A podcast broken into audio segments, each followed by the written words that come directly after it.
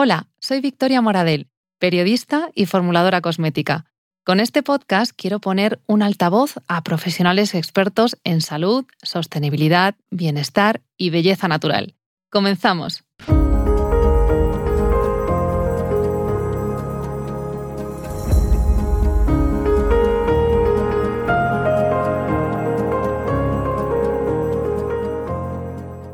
Hoy hablaremos con Odil Fernández, autora, entre otros muchos libros, del bestseller Mis recetas anticáncer. Médico de familia y superviviente de cáncer de ovario estadio 4 en 2010. Ella es luz y esperanza para quienes la seguimos, porque aporta un valor increíble en cuanto a la mejora de la salud de las personas. Bienvenida, doctora. Cuéntanos qué pasó cuando te diagnosticaron cáncer y qué hiciste para sanar. Eh, muchas gracias por, por, la invitación, por estar hoy aquí. Pues mira, en el año 2010 eh, me diagnosticaron un cáncer de ovario estadio 4, como has comentado. Bueno, en, primer, en un primer momento fui yo la que me lo palpé. Un día tenía la tripa así un poco descompuesta, me palpé el abdomen a ver qué pasaba y me noté una masa. Y esa masa resultó ser un cáncer de ovario y venía acompañada de metástasis en, en diferentes órganos. Tenía 32 años, un niño de 3 añitos y en ese momento mi, mi mundo se, se derrumbó, ¿no? Tú además con 32 años tienes una expectativa de vida, eh, te crees que eres inmortal, que, que, te va a comer el mundo y de repente la vida te para y te, y te dice que, que, ojo, que te encuentras en una situación muy grave. A mí me costó mucho asumir el diagnóstico. Quizás el hecho de ser médico hace que sea más difícil porque los médicos somos los peores pacientes. Has visto morir a personas por cáncer, sabes los efectos secundarios de la medicación y, la verdad es que lloré muchísimo, me costó, me costó asimilarlo. También tenía ese niño de tres años que miraba y decía, jo, es que si me muero, ese niño no se va a acordar ni de que tuvo una mamá, porque con tres años hay muchas cosas que luego no recuerda. Pero por fin llegó un momento que asumí que sí que tenía una enfermedad grave, pero que todavía estaba aquí, que todavía no me había muerto. Y decidí, eh, fue un momento que dije, jo, hay algo que tú tienes que hacer porque si la, en mi caso la expectativa de vida era tan limitada, ¿no? La supervivencia a 5 años de ese tipo de cáncer del 5%, a 10 años del 0%. Es decir, más de 10 años no iba a vivir. Pensé que había algo que, que tenía que hacer y entonces eh, con la experiencia en la consulta de atención primaria en donde ves que las emociones, el ejercicio la alimentación influyen en la mayoría de las patologías, pensé, jo, quizá como yo he vivido hasta ahora, ha influido en esta enfermedad tan grave, pero también puede que si yo cambio, pueda servirme. Entonces así empieza la búsqueda de información y ves que hay muchas cosas que tú puedes hacer, que la ciencia dice que, que puedes hacer además de la quimio. Y entonces empecé la quimio junto a eh, cambiar la alimentación, estilo de vida, ejercicio físico. Y bueno, pues todo desapareció la enfermedad, desaparecieron las metástasis. Y de esto han pasado ahora 13 años, es decir, hemos cumplido, hemos roto todas las, todas las estadísticas y aquí estamos. Y en ese momento, a raíz de superar la enfermedad, pensé que había que cambiar eh, tenía que cambiar mi orientación laboral en el sentido de dejar la consulta de atención primaria y poder, con la experiencia personal y con todo lo que haya aprendido durante ese tiempo, contarlo a los demás para, como te había dicho al principio, sembrar un poco de esperanza, un poco de luz en ese túnel en el que se ven los pacientes oncológicos. Y entonces así empieza ese primer proyecto que era mi receta anticáncer, que cuando la gente me pregunta que por qué se llama mi receta anticáncer, te lo cuento hoy a ti, que no lo suelo contar, mi receta anticáncer se llama porque eran mis recetas las que yo iba creando en mi cocina con los alimentos que yo iba leyendo, que tenían efecto eh, anticáncer y tal. Y les tuve que escribir en un blog porque la quimio una cosa que te hace es perder la memoria, de no te acuerdas de lo que acabas de hacer. Entonces dije, tengo que escribirlo en algún sitio porque si no se me olvida esa receta. Y así empieza mi receta anticáncer y luego han venido, bueno, pues el resto de libros, el resto eh, de actividades y entonces he cambiado atención primaria por esta labor divulgativa que creo que es mucho más bonita. Y además ahora acabas de lanzar nuevo libro que se llama Hábitos que te salvarán la vida. Cómo controlar la inflamación, los picos de glucosa y el estrés.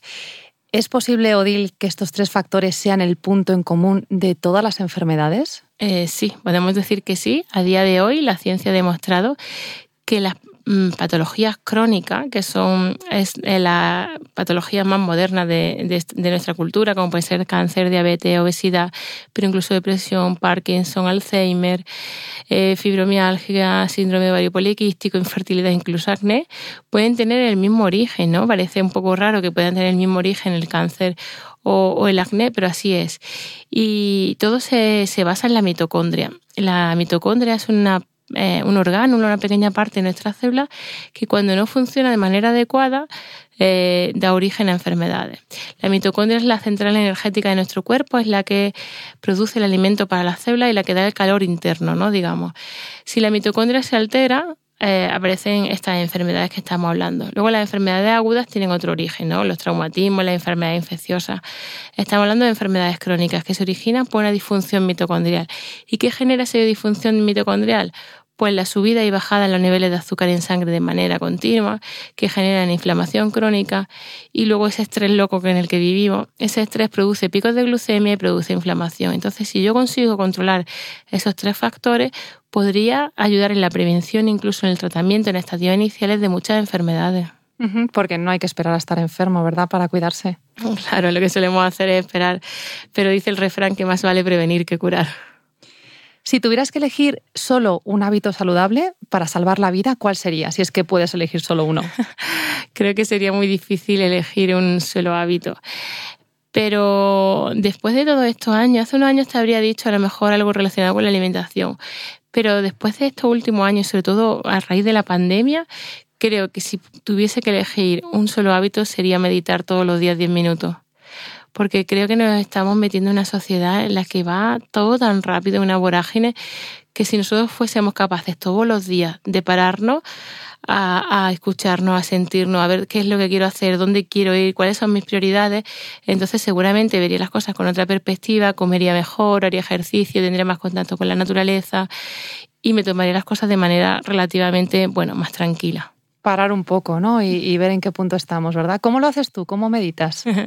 bueno, yo a raíz de mi enfermedad eh, tuve la suerte de que eh, al, inicio del diagnóstico se cruzó en mi vida un monje budista que se llama Lobsang Zopa que, bueno, es la casualidad de que estaba en Granada, él vivía en, un monasterio que tiene el Dalai Lama aquí en Europa, pero estaba en Granada de vacaciones y se cruzó en mi vida durante el inicio del proceso.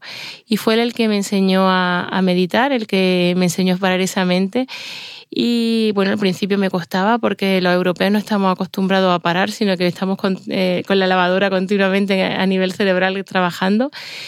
Empecé poquito a poco y 10 minutos diarios y al final consigues que ese estado meditativo sea parte de tu vida, que seas capaz de ver las cosas con perspectiva, que lo mismo puede estar en estado meditativo mientras fregas los platos, que estás eh, eh, concentrado en la conversación con la persona que tienes enfrente y a partir de ahí hace 13 años que lo descubrí y desde entonces intentamos practicarlo a diario. No puedo evitar preguntarte, ya que te tengo aquí delante, ¿Qué opinas de la cosmética natural? Si también podemos incorporarlo como un hábito saludable, el consumo de cosmética natural. Bueno, es que debería ser obligatorio, ¿no? Al final, si yo quiero cuidarme, tengo que cuidarme por dentro por fuera y creo que la cosmética ecológica es un plus para, para mi salud, que merece la pena que todo el mundo eh, invirtiera eh, en cosmética saludable. Yo como, como esa mente médica, siempre que cuando me preguntan eh, por el tema de la cosmética, por qué pienso que es tan importante, siempre no es solamente porque pueda oler mejor, te siente mejor, sino por un tema de salud, porque en la cosmética convencional encontramos disruptores endocrinos en forma de parabenes o, o talatos que pueden alterar nuestras hormonas y se ha visto que esos disruptores endocrinos que están en la cosmética convencional los hacen más proclive o más propenso a cáncer de mama, cáncer de ovario o cáncer de, próstata. Pero no solo a eso, sino problemas hormonales como problemas de tiroides, problemas de fertilidad, eh, diabetes, ¿no? Entonces, eh, el intentar evitar los disruptores endocrinos que están tan presentes en la cosmética y que hay gente que los aplica eh, varias veces al día eh, en su cuerpo, eso al final va, va minando tu salud, sobre todo con el tema de los fotoprotectores, ¿no? Un fotoprotector convencional, esos filtros eh, químicos que son disruptores endocrinos, al final se está viendo que, por ejemplo, pueden ser una de las causas por la que está aumentando tanto el cáncer de mama en, gente joven, porque desde pequeñitos les estamos embardurnando eh, en estos filtros, en filtros eh, químicos. ¿no? Entonces creo que merece la pena invertir en cosmética ecológica, siempre asegurarnos que realmente es cosmética libre, libre de tóxicos y sería un plus para nuestra salud, sobre todo pensando a largo plazo en ese cáncer de mama o cáncer de ovario que nadie queremos sufrir, ¿no? ¿Es normal estar cansado todo el tiempo o eh, cuál suele ser el síntoma fundamental ¿no? a la hora de decir, oye, aquí algo no está yendo bien? Bueno, creo que para algunas personas estar cansado todo el tiempo es parte de sus rutinas de vida, ¿no? Y no debería ser así. Eh, deberíamos de estar cargados de optimismo, vitalidad, de energía, de tener ganas de, hacer cosas. Pero si hablamos con la mayoría de los mortales, te dicen que están cansados, que necesitan tirar de café todo el día para sentirte espabilados, ¿no? Eh, o hay mucha gente que recurre también a los suplementos vitamínicos, al ginseng, para tener esa energía perdida. Y esa energía se puede estar perdiendo porque vivimos en una montaña rusa de picos de glucemia. Cuando yo tengo, eh, hay muchas oscilaciones en los niveles de azúcar en mi sangre, el efecto secundario que, el cuerpo me, está lanzando eh, al principio es cansancio. Cuando yo tengo un cansancio que no tiene ningún motivo, eh, vamos a investigar que quizá el, el, cuerpo me está diciendo que hay una alerta, que si estoy cansado es porque el metabolismo de la glucosa no está funcionando de manera adecuada. Y es posible también, además de combatir o prevenir enfermedades, también retrasar el envejecimiento con hábitos saludables. Eh, ¿Está relacionado? Eh, sí, eh, rotundamente sí. De hecho, se está viendo que si yo sigo un estilo de vida saludable desde que soy pequeño, con una buena alimentación, ejercicio físico, exposición al sol, el dormir suficiente, o lo que hablábamos de evitar los tóxicos, ya sea vivir más en contacto con la naturaleza, no poner tóxicos en mi cuerpo. Eh, hay una parte de nuestros cromosomas que se llaman los telómeros y se ha visto que eh, su acortamiento se retrasa cuando yo sigo estos hábitos. Los telómeros son los que marcan mi longevidad. Eh, el envejecimiento prematuro eh, tiene que ver con un acortamiento de los telómeros y ese acortamiento prematuro se produce por unos malos hábitos de vida. Y por el lado contrario se ha visto que las personas que llevan una vida saludable tienen unos telómeros más largos durante más tiempo y eso es lo que todos queremos, ¿no? Vivir muchos años con buena calidad de vida, porque actualmente lo que está pasando es que sí, la esperanza de vida está bastante alta, pero con mala calidad de vida. Es raro la persona mayor de 50 años que no toma algún fármaco y con esos fármacos cronificamos, parcheamos, pero no estamos dando un envejecimiento saludable, así que sí, estoy convencida. Hablemos ahora de uno de los grandes bloques de tu libro, la inflamación.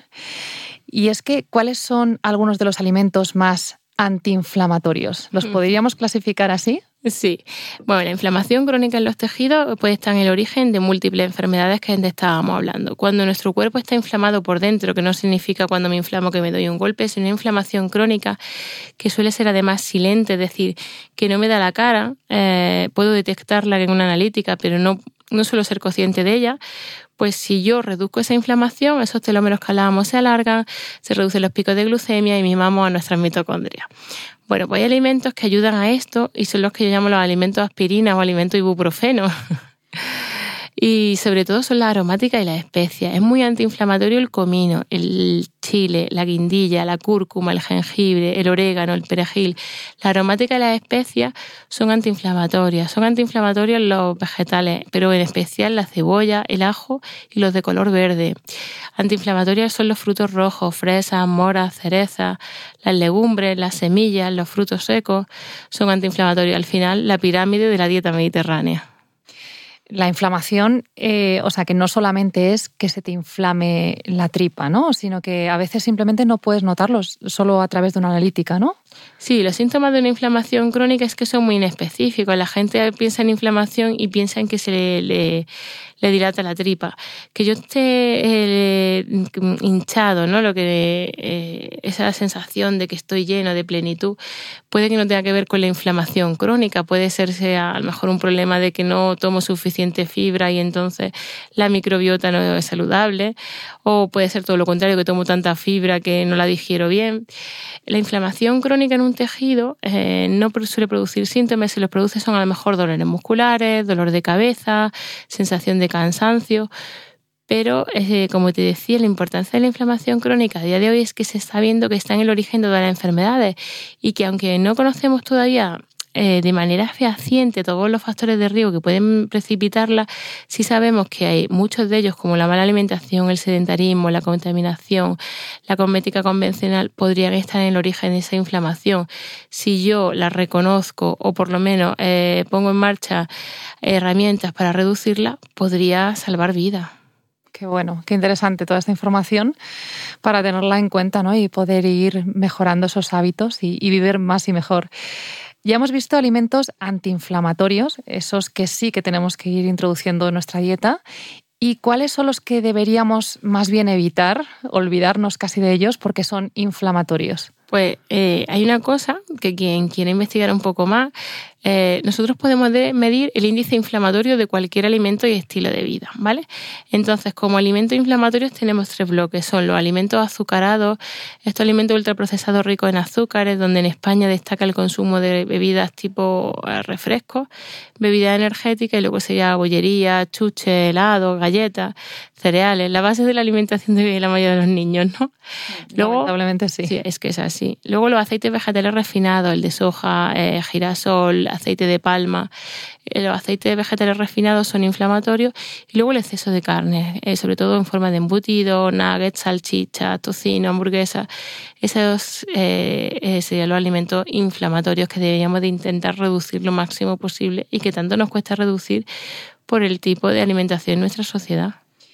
Y además de la alimentación, ¿hay algo más que podamos hacer en cuanto a nuestros hábitos de vida para también contribuir a una desinflamación?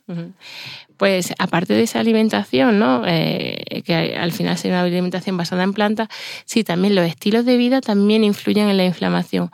Se ha visto que un estilo de vida sedentario nos eh, promueve la inflamación. La obesidad promueve la inflamación. De hecho, las células grasas son especialistas en producir sustancias inflamatorias, una sustancia que se llama citoquina. Por otro lado, eh, es antiinflamatorio el ejercicio físico. Entonces, movernos todos los días, en especial entrenamiento de fuerza, es antiinflamatorio. Es inflamatorio vivir en áreas contaminadas, es antiinflamatorio exponerse al sol a diario. Me ha encantado, Dil, la parte del libro en la que hablas de alimentos aspirina. Dices que solo una cucharadita de comino contiene aproximadamente la misma cantidad de activo que la aspirina. Pero claro, a mí me intriga muchísimo saber cómo utilizas el comino, porque es una especie un poco fuerte, ¿no? Y como que a cucharadas no. Seguro que tienes algún truco o alguna manera de incorporarlo más en el día a día. Bueno, te voy a contar un truco que utilizamos en casa, pero no es original mío, es original de nuestro abuelo y en especial de mi abuela Carmela, que es a la que se dedica este libro. En eh, la cultura mediterránea, el comino se utilizaba con las lentejas, con los garbanzos, para que estos se digirieran mejor, porque el comino es carminativo y ayuda a digerir mejor la, legumbre. Entonces, acostumbrarnos a ponérselo en el sofrito de las legumbres sería una manera estupenda de incorporarlo. Y luego, la cultura india, eh, se pone también eh, como base de, los curry, de, de, de las verduras, ¿no? Que con leche de coco poner siempre un poquito de, comino. Y hay gente que lo que hace y está rico también es después de comer el comino pero en grano, en vez del polvo, el comino en grano infusionarlo y entonces eso ayuda a mejorar la digestión y mejora esa eh, hinchazón o distensión abdominal que antes estábamos hablando. Ah, qué bueno, no conocía lo del grano, ¿eh? A comprar ahora mismo todo el mundo comino en grano. que tiene muchísimos beneficios. Hablemos ahora de los picos de glucosa. Yo creo que esto es lo que coloquialmente conocemos o yo conozco como subidón de azúcar, ¿no? Sí. dicen, ya le ha dado un subidón de azúcar, ¿no? Que es una persona que está como muy excitada porque ha comido eh, demasiado azúcar. Explícanos mejor, no de manera tan coloquial, bueno, sí, para que se entienda, ¿no? Pero explícanos bien qué es esto de los picos de glucemia. Vale, cuando yo como, eh, luego hablaremos si quieres del estrés, pero sobre todo cuando yo como una comida que tiene la capacidad eh, de producir una elevación del azúcar en sangre, pues eso se produce un, como tú has dicho, me ha hecho gracia, un subidón de azúcar, pero es que así coloquialmente le llamaríamos un de glucemia o en medicina se llama una hiperglucemia. Vale, sube los niveles de azúcar en sangre y el cuerpo sabe que eso es nefasto para la salud y que a la larga esos picos pueden poner en riesgo la vida de, de, la, de la persona. Entonces le dice el cerebro al páncreas, oye, he detectado que ha subido el nivel de azúcar en sangre. Produce insulina, porque la insulina lo que hace es como, es una hormona que actúa como una llave que abre la célula y le dice abre y comete todo ese azúcar que ha sobrado en la sangre. Y de esa manera la insulina mete el azúcar en la sangre y baja los niveles de azúcar en sangre. Cuando la subida, el subidón que hablábamos ha sido muy alto, el cuerpo produce un chute de insulina muy alto y entonces después de esa subida viene un bajón. Y ese bajón es el que eh, hace que nosotros sintamos de repente un hambre atroz, un deseo de dulce irrefrenable porque estamos en la bajada y cuando tenemos una bajada, ¿qué hacemos? Tomar azúcar, tomar Coca-Cola para intentar subir. Si vuelve a subir, el cuerpo está todo el día subiendo y bajando. ¿Cuál es el problema? Que pensamos que esos picos, esos subidones solo tienen los diabéticos o los niños algunas veces cuando les damos chuchi y los vemos alterados. Pues el problema es que el 80% de la población española, después de una comida dulce, como los típicos desayunos eh, con bollería o galletas, tienen ese pico. Y si esos picos son constantes y se producen a diario, sin ser diabéticos, podemos estar alterando nuestra salud. ¿Y qué problema tienen esos picos? Es que cuando yo produzco la insulina, la insulina es inflamatoria. La inflamación hace eh, como irritar a nuestros tejidos, los va dañando poquito a poco y al final se encadenan enfermedades. Entonces, si yo tengo una alimentación con subidas y bajadas continuas, a la larga voy a tener enfermedades. Y las subidas y bajadas eh, no las solemos notar salvo que estés atento. Lo que tú has dicho de que noto el subidón, que estoy a tope de energía, pero al rato tengo un bajón. Es como me duermo, no puedo concentrarme, tengo neblina, eh, los antojos que te decía o hambre continuo. La gente que todo el día necesita picotear es porque está en una montaña rusa de azúcar en su sangre. Claro, y es que el problema de esto es que es bastante adictivo, porque a quien no le gusta ¿no? estar en ese momento de, subidón o de alegría, ¿no? Que, bueno, entiendo que igual no a todo el mundo le sienta bien, pero por norma general la gente anhela ese estado de, fusividad. Y luego cuando te da el bajón, de repente te tiras de la montaña rusa y claro, quieres más, quieres más, y entonces entras ahí en el bucle, pues un poco de lo que estamos comentando, ¿no? De, de unos malos hábitos para luego generar esas enfermedades. ¿El orden en que comemos los alimentos importa? Importa y mucho, y eso es una cosa que quizá no le prestamos atención cuando nos sentamos a comer, y es algo que ahora la ciencia ha demostrado que es de utilidad, porque si comemos un orden correcto no se producen esos picos, pero algo que hacían nuestros abuelos. Ahora te voy a contar en qué consiste y verás que tu abuela seguramente comía en este orden, y ahora como que un poco que se nos ha olvidado. Eh, eh, si pensamos eh, los diferentes macronutrientes que tienen los alimentos, que son la fibra, los hidratos, la proteína, la grasa y los almidones, ¿vale? y los azúcares. Los azúcares, cuando yo me los tomo, igual que me los tomo, sube los niveles de azúcar en sangre. Por eso cuando tenemos una bajada, si me tomo una Coca-Cola, un refresco, agua con azúcar, es que es casi instantáneo, ¿no? Noto ese subidón súper rápido. Vale, pues si los azúcares se absorben tan rápido, lo que deberíamos hacer es, antes de comer azúcares, tomar alimentos eh, que eh, reduzcan la absorción de esos azúcares. Si yo primero cuando voy a comer me tomo la fibra, la fibra actúa como una malla que retiene la absorción de los hidratos. Entonces siempre debería empezar comiendo fibra. Y si puede ser un crudo, mejor. Puede ser tomate, pepino, una zanahoria, un trozo de apio, algo crudo. Si no un gazpacho o en invierno si no me apetece puede ser una crema de verdura. Después tomaría como plato principal que tenga grasa y proteína, porque la grasa y la proteína actuarían como una especie de masa pegajosa que inhibe la absorción de esos azúcares. Eh, a continuación tomaría los almidones, almidones, que ya son hidratos, pero son hidratos que se absorben más lentito. El pan, la pasta, el arroz, el boniato. Y por último tomaría los azúcares, que sería ese plátano, esa eh, manzana que puede apetecer de postre. Entonces, primero la fibra en forma de vegetal crudo, luego plato principal con grasa, proteína, que podría ser pues, el aceite de oliva, eh, el yogur, la aceituna eh, en forma de proteína tendríamos huevo, pescado o, legumbre y por último los azúcares, que los mejores serían los de la fruta. Pero si un día me apetece un pastel, en vez de tomármelo en mitad del día, me lo voy a tomar de postre y entonces voy a tener menos subida de azúcar. Y ya si le ponemos un poco de vinagre a esa verdura, ¿no? O a esa, esa, ensalada que nos tomemos, ya mejor que mejor, ¿verdad? Sí, y eso es otra cosa que hacían nuestras abuelas, porque nuestras abuelas comían primero ensalada, después el plato principal y luego el postre, ¿no? Pues nuestras abuelas que también tenían la costumbre de alinearlo todo con vinagre. Esa costumbre de alinear sobre todo la ensalada con vinagre o tomar un vaso de agua con vinagre antes de comer disminuye el pico de glucemia. ¿Y por qué? Porque el ácido acético que tiene el vinagre mete, eh, el, eh, favorece, el, iba a decir meter, pero es un poco, poco científico, introduce el azúcar dentro de, las células, ¿no? Y sobre todo tiene preferencia por meterla en el músculo, entonces no, no lo transforma en grasa. Si podemos, alineamos con vinagre, si no un vasito de agua con vinagre antes de comer. ¿Sirve limón o no tiene nada que ver? Bueno, el limón, el ácido acético del limón, o sea, el ácido cítrico del limón es efectivo, pero menos que el ácido acético del vinagre. Entonces, puesto a elegir entre agua con limón o agua con vinagre, agua con vinagre. ¿Y serviría un gazpacho? Sí, el gazpacho es que, lo, es que, la cultura mediterránea es tan inteligente que lleva el, gazpacho es tomate, pepino, cebolla, ajo, es decir, vegetal crudo eh, triturado y le añadimos agua, vinagre y aceite. O sea, la cultura mediterránea, o sea, todo lo que estamos contando yo lo sabían nuestros abuelos.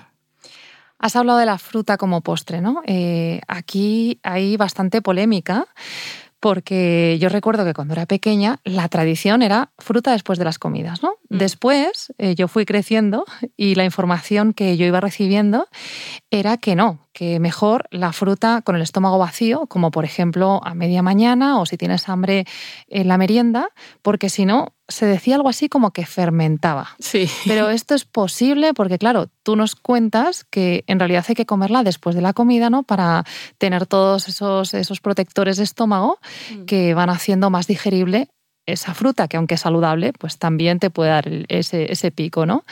¿Cuándo hay que tomarla entonces? Vamos allá. bueno, según dice la ciencia, está claro que tienen que ser de postre, como hacían nuestros abuelos, o si la vamos a tomar en mitad de la mañana, se puede hacer eh, perfectamente. La fruta es rica en vitaminas, antioxidantes, minerales, pero si lo vamos a hacer en mitad del día, arropada. Los hidratos hay que arroparlos con frutos secos, con un yogur natural, para que no produzca esa subida. La fruta, como he dicho, es saludable, pero al final son azúcares, igual que puede ser el azúcar de mesa, puede ser la miel. Entonces, acompañarla de grasa y de, proteína. Por eso, lo que hacía nuestra abuela es lo que deberíamos de hacer. La otra versión de que las frutas fermentan en el estómago, la ciencia ha demostrado que, que eso no pasa, que estemos tranquilos, que la fruta se absorbe tan rápido que es que no le da tiempo a fermentar. O sea que eso de darle a los niños eh, de merienda una pieza de fruta pensando que es saludable, quizás, o sea, no vamos desencaminados, pero mejor, oye, con un puñadito de nueces, ¿no? Quizás, o algo así, ¿no? Sí, o un yogur. ¿Y de noche? Mm, porque ese es otro gran mito, ¿no? Otra, otra leyenda urbana. Eh, fruta de noche no. Buah, es como, ¿cómo puede ser, ¿no? Que, un alimento pueda ser tan saludable en un momento del día, menos saludable en otro. O sea, ¿esto es posible? ¿Hay que tomarla de noche, de día? Bueno, la puedes tomar cuando quieras, pero si la tomamos por la noche, pues mejor de postre, igual que a mediodía. Y si queremos cenar solo fruta, el problema es que cenar solo fruta puede hacer que dos o tres horas después estemos deseando atracar la nevera por la subida de glucemia. Entonces, si la tomamos de noche eh, con frutos secos, con yogur o de postre después de haber tomado el resto de la comida. Y siempre entera la fruta, ¿verdad? Eh, mejor que zumos, porque es verdad que hace unos años, ahora yo lo veo un poquito menos, pero hace unos años se pusieron súper de moda los zumos mediante extracción, ¿no? Lo que es solamente eh, el zumo puramente de, la fruta. Mejor entera. Sí, la fruta abocado, ¿no? mejor que la deshidratada, mejor que la en almíbar. Y el problema de los zumos es que cuando yo licúo la fruta, le estoy quitando la fibra. Al quitarle la fibra, lo que hablamos antes, solo se queda en azúcar y entonces da mucho más pico de azúcar que si yo me la como entera. Eh, los zumos, si queremos hacer zumos que sean vegetales, o sea, los zumos de vegetales no van a tener esa subida porque prácticamente no tienen hidratos los vegetales, pero los zumos de fruta mejor evitarlo. ¿Cómo es un zumo vegetal? Porque o sea, tú y yo lo sabemos súper bien y son esos zumos verdes, pero igual hay alguno que dice, ¿cómo, ¿cómo, es eso de un zumo vegetal? ¿no? ¿Cómo, ¿Cómo podríamos hacerlo? ¿Qué pues, lleva? Con zanahoria, remolacha, espinaca, apio. El apio es muy antioxidante. Si nos gusta su sabor, el zumo, de apio sería muy eh, recomendable. Podemos poner perejil, cualquier hoja verde y como endulzante aquí le vamos a poner eh, zanahoria, por ejemplo, que le da un toque dulce. Si necesito algo de fruta, pues mejor frutas que tengan menos carga glucémica, como puede ser la manzana o la pera. Lo que no le podríamos, pues, eh, zumo, o sea, frutas muy mm, con alta carga glucémica como el mango o el, melón, ¿no? Bueno, yo creo que ahora le, acabamos de dar una mala noticia a todos aquellos que saludablemente pensando eh, que se toman un zumo de naranja por las mañanas, ¿no? Diciendo, bueno, un poquito de vitamina C, un poquito de fruta. ¿Cómo sería eh, esa, esa versión saludable del zumo de naranja por las mañanas? Claro, podemos, lo más saludable sería tomarme la naranja, partirla y comérmela, pero si queremos un zumo, pues a lo mejor me lo haría con zanahoria, manzana, apio y remolacha me podría hacer un zumo rico por la mañana. Otro alimento polémico, Odil, es la leche de vaca. ¿Es bueno tomar leche de vaca? eh, si es bueno, es mejor eh, entera, desnatada, sin lactosa, porque tú vas al pasillo de la leche y vamos, eso es un mundo, o sea, es otro universo aparte, no hay un montón de opciones y a veces nos perdemos un poco. ¿Cuál es la, la mejor recomendación? Bueno, es un poco complicado. Eh, hay estudios que han relacionado el consumo de más de dos vasos de leche al día desde que somos pequeños con mayor riesgo de cáncer de próstata. Eso, esa relación la tenemos clara y en menor medida con el cáncer de mama y con el cáncer de ovario. Hace unos años la recomendación era que había que tomar un litro de leche, el yogur, el queso, la nata. A día de hoy se ha visto que las personas que más lácteos consumen tienen más problemas de osteoporosis que aquellas personas que no los consumen. Por ejemplo, los japoneses prácticamente no tienen osteoporosis y en Europa la osteoporosis en América es, brutal. Entonces, eh, lo que se está viendo es que la recomendación ideal sería tomar lácteos fermentados. Eh, cuando fermenta el lácteo, se está comiendo la, la, lactosa, se digiere mucho mejor y tenemos ese efecto probiótico. Entonces, es mejor dejar la leche que tomar yogur, queso o kéfir. Si no puedo dejar la leche porque hay gente que no puede, bueno, pues nada, leche entera que tiene su grasa o leche de cabra mejor que la de vaca, más parecida a la humana. La sin lactosa no sería una buena opción porque la leche sin lactosa lo que ha hecho la industria es ya predigerirla y la ha eh, eh, transformado en lactosa y glucosa. Entonces la leche de sin lactosa produce más pico que la leche normal. Si vamos a tomar leche, leche entera, sí puede ser de cabra mejor que de vaca, pero creo que sería mejor alternativa tomar una bebida vegetal y el lácteo que tome sea fermentado. La leche de soja está bastante bien, es rica en proteína, eh, no suele tener azúcar añadido. La leche de avena o la de arroz que suelen estar hidrolizadas, entonces producen pico de azúcar. Claro, porque entiendo que la leche de avena al final es más difícil de conseguir porque si no queda como muy aguada, entonces eso no, está comercialmente bien visto, ¿no? Así que más cuidado con, con las leches de avena. ¿Cómo podemos conseguir que alimentos ricos en almidón, como patata, boniato o el arroz, nos sienten mejor? Bueno, pues a día de hoy hemos visto que hay un paso sencillo de hacer que consistiría eh, en formar almidón resistente. El almidón que tienen estos alimentos, ya sea patata, boniato, arroz, pasta, como decía, si yo después de cocerlo lo dejo enfriar a temperatura ambiente y luego lo guardo en la nevera 8 horas, su almidón se transforma y se convierte en almidón resistente que el cuerpo le va a costar eh, absorberlo y entonces no va a producir pico de glucemia. Entonces sería una buena opción si tenemos tiempo, si somos organizados, mm, cocer con tiempo la avena, el arroz o la pasta. Bueno, al final yo creo que incluso te ahorra tiempo, ¿no? Porque si tú eres capaz de organizarte un poco un día y, pones a cocinar todos los alimentos y luego los dejas en la nevera, luego así, cuando tengas hambre no tienes que tirar de otros que sean menos saludables, ¿no? O sea que podría ser una buena opción. Compartes una tabla de alimentos y su índice glucémico y me ha sorprendido ver eh, cómo puede tener más índice glucémico el arroz, que estamos hablando ahora del arroz también, el arroz cocido blanco, que la leche condensada. Eh, o sea, debemos tomar, debemos dejar de tomar arroz blanco o aquí tiene que tener truco esto, porque digo, no puede ser que, tenga menos, bueno, sí puede ser que tenga menos índice, ¿no? Pero al final, eh, hablando de, la salud que nos aportan ciertos alimentos, eh, ¿dónde está el truco aquí? ¿Qué, ha pasado? Sí, es una cosa curiosa y dices, ¿por qué el arroz blanco cocido? Bueno, el arroz blanco al final es un almidón refinado eh, que además si está cocido y sobrecocido tiene una carga glucémica bastante alta. Y nos puede sorprender que la leche condensada tenga menos y tiene que ver porque la leche condensada lleva la proteína y la grasa de la leche entera. Al final el arroz blanco solamente es almidón y refinado. Y es por eso, porque la grasa y la proteína disminuyen la absorción de los azúcares. Por eso la importancia que el arroz, aunque tenga una carga glucémica alta, nos puede aportar otras cosas, pero siempre acompañando de grasa y proteína. Vale, y mejor frío tipo sushi. Claro, el sushi tiene el arroz del sushi tiene alta carga glucémica, pero como lo suele acompañar de pescado crudo que tiene una carga glucémica de cero, es decir, bajísima, pues ya estoy reduciendo su carga glucémica. Y entonces, si el arroz blanco tenemos que tener un poquito de atención ahí, eh, ¿hay otros tipos de arroces que a ti te gusten más? Sí, es mejor arroz integral y que no esté pasado. Cuanto más pasado está el arroz, más carga glucémica. La avena también está marcada con carga glucémica alta. Sin embargo, muchísimas personas eh, consideran la avena como un alimento saludable. ¿Cuál es la manera de ingerirla para que nos siente mejor? A ver, la avena es un cereal, es como la fruta, ¿eh? que no hay que demonizarlo. Es un cereal que es interesante, además los copos de avena no están refinados, pero como almidón que es, puede producir pico de glucemia. Entonces, ¿qué haría yo para comer avena y no tener ese pico? Si la puedo cocer y luego dejarla enfriar, ya estoy haciendo bastante para mi salud. Pero ¿qué haría para que sea más saludable? Acompañarla de grasa y de proteína. Entonces, al porridge de avena le añadiría eh, semilla, frutos secos, eh, mantequilla de cacahuete. Si quiero ponerle fruta, en vez de ponerle mango o pelón, pondría eh, frutas de baja carga glucémica como fresa, mora o, arándano. Y yogur natural, por ejemplo, podría ser otra opción. la clave está un poco en ir compensando los alimentos, ¿no? Para que sienten mejor. ¿El desayuno DIL debe ser salado o debe ser dulce?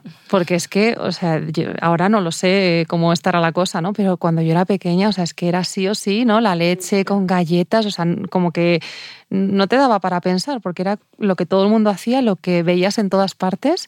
Y ahora se está cambiando un poco esto, pero aún así hay mucha gente que sigue anclada en ese desayuno dulce, ¿no? ¿Tú cómo lo ves? Bueno, en España es que yo creo que el desayuno dulce es lo, es lo habitual, lo que tú has dicho, ¿no? La leche con galletas, cereales del desayuno.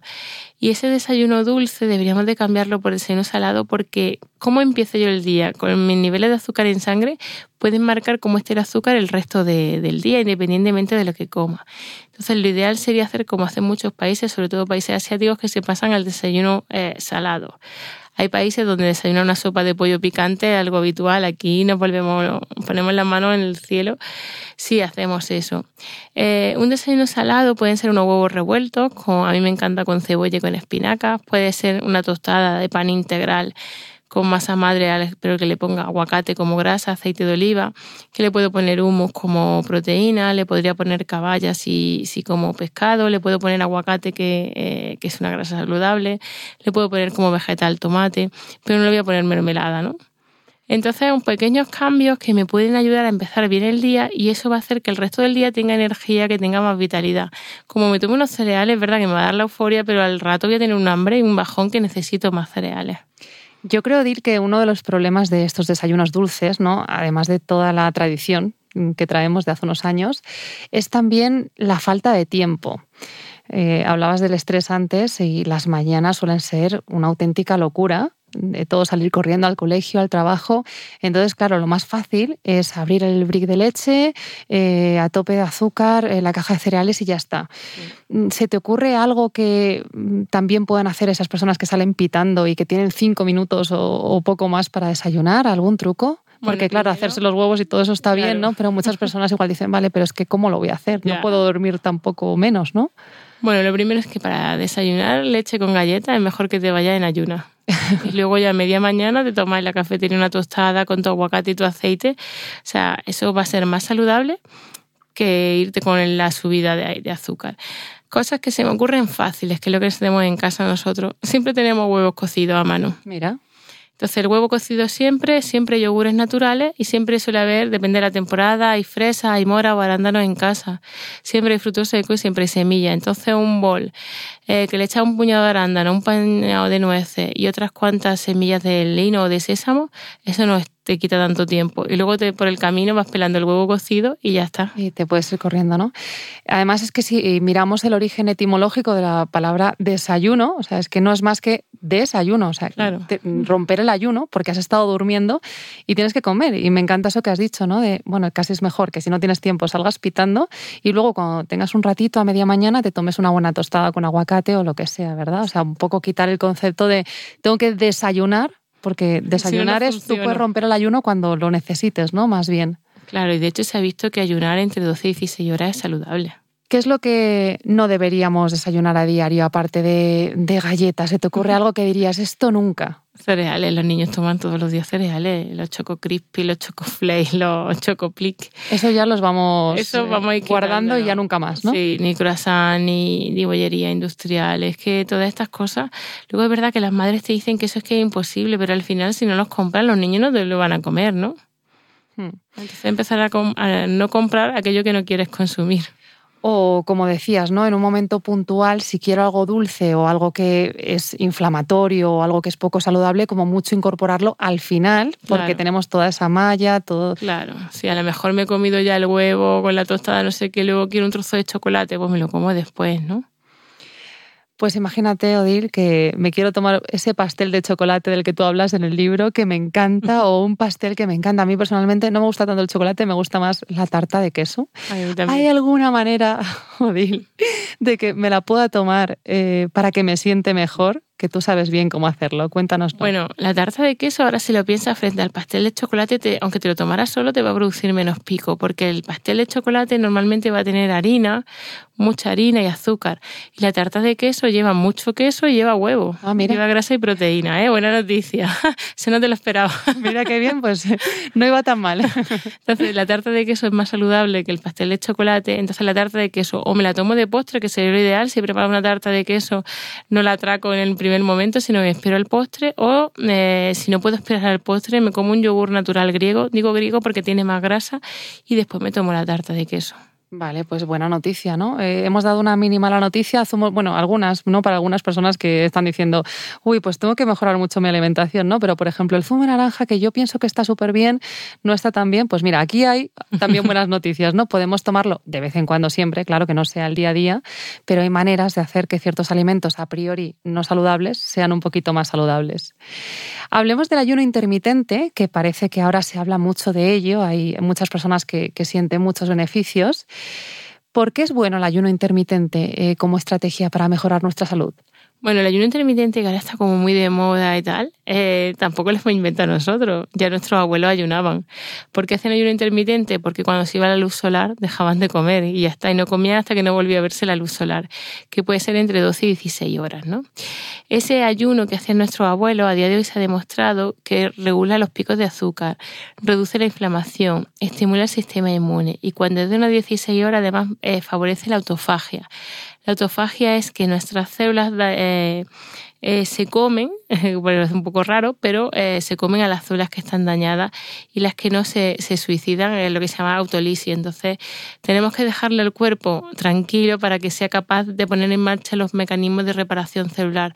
Por eso, acostumbrarnos a ayunar entre 12 y 16 horas sería muy beneficioso. Siendo siempre el desayuno, o sea, lo que debemos de hacer es cenar tempranito y a partir de ahí contamos 12 y 16 horas es la manera de, rejuvenecer ¿no? y, de, darle un poquito de tiempo a nuestro cuerpo. ¿no? En España somos muy de cenar bastante tarde. ¿Por qué deberíamos cambiar este hábito también? Porque se ha demostrado que cuando nuestro cuerpo es más sensible a la insulina, cuando metabolizamos mejor los hidratos de carbono, es durante las horas de luz solar. Durante la noche el cuerpo está concebido para dormir, no para comer, y le cuesta mucho más metabolizar los hidratos de carbono. Entonces, pues, sobre todo diabéticos, personas con cáncer, sería muy importante que adelanten la hora de la, de la cena a las horas que haya, que haya luz. Es verdad que ahora en invierno eh, se hace tarde, o sea, de noche mucho más tarde. Por eso podemos, en invierno podemos eh, cenar un poquito más tarde y en verano, o sea, al revés. En verano más tarde y en invierno más, más temprano. Se ha demostrado que cenar mm, normalmente a partir de las 9 incrementa el riesgo de cáncer de mama y cáncer de próstata, por esto que estábamos antes hablando de que no dejamos al cuerpo repararse y si hay una célula tumoral iniciándose no le dejamos al cuerpo la oportunidad de eliminarla. Y de hecho las personas que suelen cenar a partir de las 11 de la noche tienen hasta un 30% más de riesgo de cáncer. Así que a partir de las 9 la nevera cerrada. Muy bien. ¿Es posible que estemos sobrealimentados eh, en estos tiempos que corren, ¿no? Porque como comentabas al principio, qué importante meditar, ver cómo estamos, ver qué necesitamos, ver qué estamos sintiendo. También es que vamos un poco a veces como robots, ¿no? Me, levanto, me siento a la mesa a desayunar. Eh, llega a las 2, las 3, a la hora a la que cada uno coma, me siento a comer. Llega a las 8, las 9, las 10, las 11, me siento a cenar. O sea, realmente eh, podríamos pararnos más a pensar, vale, más o menos hasta ahora suelo comer, pero yo hoy tengo hambre. Claro. ¿No? O me pongo, qué sé yo, ahora también que está como muy de moda, a mirar la pantalla mientras como, como, como, como, como, ya me he llenado hace media hora, pero como yo estoy viendo no sé qué. O sea, puede ser que también, además de todo esto, haya un problema de sobrealimentación. Sí, sí, está clarísimo. hay un problema de sobrealimentación en nuestra sociedad actual. Lo que tú has dicho es que comemos mirando el móvil y, bueno, y muchos niños, los padres le ponen a posta el móvil para que coman y le van dando de comer como si fueran cerditos que los están cebando, ¿no?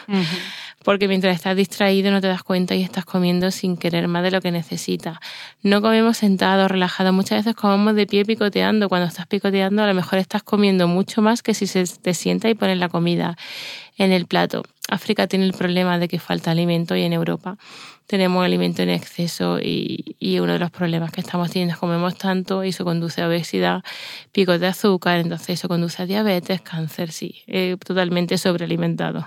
Es decir, que es mejor comer menos veces y de mejor calidad que muchas veces y mucha porquería. Sí, exacto. Es que eso ya debería estar claro, ¿no? Además, las poblaciones que más viven eh, son eh, la okinawensa, la, cultura de Okinawa, que es una isla japonesa, tienen como costumbre no llenarte nunca, siempre dejar el estómago como al 80% de me comería un poquito más, pero voy a parar aquí porque sé que voy a tener mejores digestiones, mayores niveles de energía y ellos sin saberlo, cuando comen eh, un poquito menos de lo que en verdad podrían, están disminuyendo la inflamación, disminuyendo los picos de glucosa y por tanto alargando sus telómeros y por eso las mujeres japonesas viven mucho, pero sobre todo con muy buena calidad de vida y luego tienen esa piel que envidiamos en Occidente, ¿no? Así es.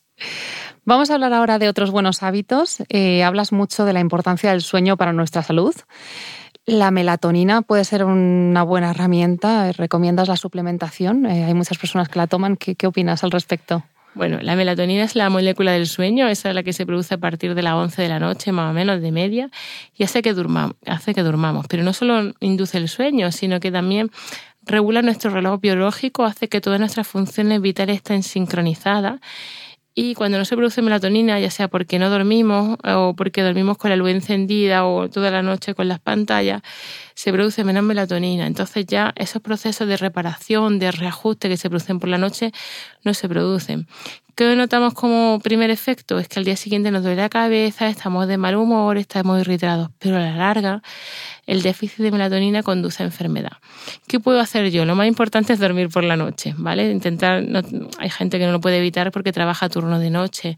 Intentar utilizar la noche para dormir, no para ver el Netflix ni para ver el móvil. Después, si tomo el sol durante la mañana, voy a producir más melatonina. Y luego, eh, yo personalmente considero que sería importante a partir de los 35 años una suplementación con melatonina. Si lo que queremos es vivir más, con mejor calidad de vida, también con menos arrugas, como decíamos, que sea un efecto secundario. ¿Y por qué? Porque la melatonina alarga los telómeros y hace que envejezcamos mejor.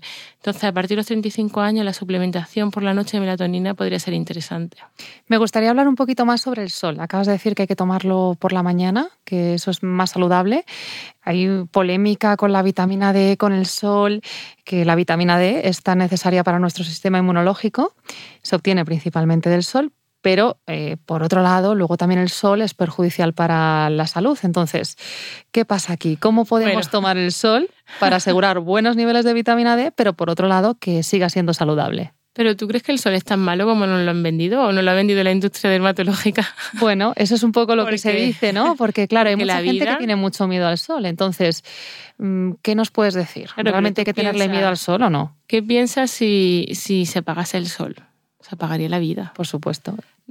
dependemos del sol y, no, y dependen los animales, dependen las plantas y nosotros. Lo que pasa es que nos han metido mucho miedo al sol y que nos va a dar un melanoma. ¿Sabes que el melanoma se ha relacionado con un déficit de vitamina D y suele aparecer en zonas no fotoexpuestas? El melanoma no suele aparecer en la cara. El melanoma suele ser en la espalda, en la parte de los glúteos. Entonces, creo que es más el miedo que nos han dado, que nos ha impuesto la industria dermatológica para vendernos los fotoprotectores, con esos filtros químicos que luego son disruptores endocrinos.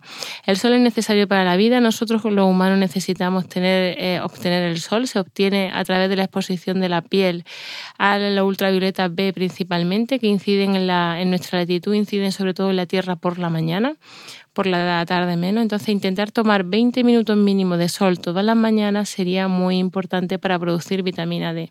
Y no lo hacemos porque por la mañana estamos trabajando, porque si salimos nos ponemos fotoprotector solar eh, en altas dosis y eso está haciendo que la mitad de la población española, cuando se hace una analítica, tenga el déficit de esta vitamina tan importante para la vida. Es tan importante tener unos niveles de vitamina D estable en sangre dentro de un rango óptimo entre 40 y 60 que tu riesgo de sobrevivir a un cáncer puede estar marcado por ese déficit de vitamina D, que tu riesgo de COVID grave puede estar marcado por ese déficit. Así que hay que tenerle menos miedo al sol eh, ponernos una hora sin protección, si somos muy blanquitos y tenemos tendencia a quemarnos y tal, eh, ponernos un fotoprotector ecológico con filtros físicos y no filtros químicos. ¿Es bueno tomar café? Sí, es buena noticia para los cafeteros, pero no, eh, tienen que los no cafeteros lanzarse a tomar café si no les gusta. El té y el café son dos bebidas antioxidantes eh, que nos ayudan en la prevención de muchas enfermedades crónicas.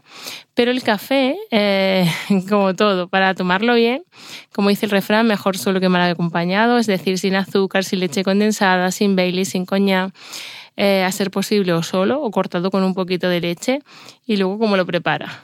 Bien preparado, no en cápsulas de aluminio, sino un café filtrado, si puede ser molido en casa, y, y, luego un café filtrado, lo que nuestra abuela llamaba el café de puchero, ¿no? Como infusionado, ¿no? Sí, exactamente, una infusión de café y tres, cuatro cafés al día podríamos tomar. Y otra cuestión que también se comenta mucho es el tema del agua, ¿no? Eh, ahora también es que se dicen tantas cosas, ¿verdad, Odil? Tú tienes que, te tiene que llegar también tanta información. Agua. Eh, ahora tampoco me ha llegado por ahí que no sé qué, el agua, que, que, que demasiada tampoco, que mejor antes, después de las comidas, durante. Eh, el agua, ¿cuándo hay que tomarla? El agua es un temazo. bueno, a ver, si lo que estoy persiguiendo es la pérdida de peso, el agua antes porque voy a sentir más saciado, entonces voy a comer menos cantidad de comida. Eh, si lo que quiero es regular los picos de glucemia, o la tomaría antes o después, pero quizá el agua no influye tanto y no hay que darle tanta vuelta al tema de, del agua. ¿no? Y luego la que el cuerpo te pida, ni un litro y medio ni dos, porque en verdad si tú tomas infusiones de manera regular, si tomas caldo, si vas a tomar sopa, no vas, el cuerpo no va a sentir tanta sed. Sin embargo, si mi alimentación tiene mucho embutido y jamón, por ejemplo, voy a necesitar mucha agua. Entonces, eh, no hay que tomar una cantidad concreta, sino escucharnos y ver lo que me está pidiendo el cuerpo.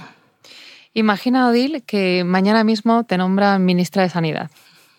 ¿Qué harías eh, para, para, cambiar o para mejorar la sanidad pública? Uf, buena pregunta. Pues mira, creo que había dos cosas. Una es subvencionar los productos ecológicos. Creo que deben de ser accesibles para todo el mundo, porque uno de los problemas que estamos teniendo es que la comida basura es hiper barata. Y bueno, pues no todo el mundo puede pagarse en, ya no ni ecológico, ni fruta ni verdura fresca. Entonces creo que subvencionaría los productos frescos, eh, ecológicos, y pondría impuesto a la comida basura. Y después eh, pondría como obligatoria la asignatura de nutrición en los colegios. Que desde pequeños los niños aprendiesen a nutrirse de manera saludable, que hiciesen talleres de cocina, que manipulasen la fruta y la, y la verdura, ¿no? Qué bonito. Bueno, y ya para terminar, ¿algún consejo que le darías a las personas que nos están escuchando? Algo que sé que hemos hablado un montón de cosas, ¿no? Pero algo que puedan decir, venga, lo empiezo a hacer desde ahora mismo. es difícil, ¿no?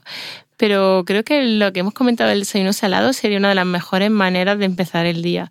Si empezamos a desayunar salado, como el resto del día la glucemia va a estar estable, se van a sentir mucho mejor, con más vitalidad, energía, con menos antojos, con menos hambre el resto del día y entonces se van a sentir tan bien que ya luego van a querer hacer más cosas para sentirse muchísimo mejor. Bueno, yo creo que con aplicar alguno de los consejos que nos has dado eh, ya se nota, ¿no? Y, y muchas veces la verdad es que también eh, las personas solemos acallar los síntomas, ¿no? O lo que te preguntaba al principio, ¿es normal estar cansado o es normal tener dolores de cabeza o, no sé, o sentirte irritable o estar enfadado? O sea, ¿qué está pasando? Que es que quizás habría que mirar eso, ¿verdad? O sea, el cuerpo nos empieza a hablar desde bien temprano, ¿no? Antes de que se desarrolle esa enfermedad. Pero no lo escuchamos no tenemos tiempo de pararnos a escuchar qué nos está diciendo el cuerpo o a veces estamos tan acostumbrados a que nos duele la cabeza o a estar cansados que decimos, bueno, ya se pasará o me tomo el ginseng y a lo mejor tengo energía o el farmatón que toma mucha gente. A lo mejor esa no es la solución. La solución es mirar qué está pasando, qué estoy comiendo, cómo estoy viviendo y entonces eh, podré podré poner remedio, pero hay gente que ni siquiera es consciente de que algo va mal y cuando da la cara en forma de, una enfermedad grave, porque al final la inflamación y los picos de glucemia yo lo llamo asesinos silenciosos porque te están matando por dentro sin tú ser consciente. Entonces hay que pararse todos los días un poquito, un ratito a, sentirnos, a escucharnos. Bueno, eh, Odil, muchísimas gracias. Eres esperanza, como te he dicho al principio. Gracias por ayudar a tantas personas enfermas de cáncer y no enfermas que quieren vivir más y mejor. Muchas gracias. Gracias.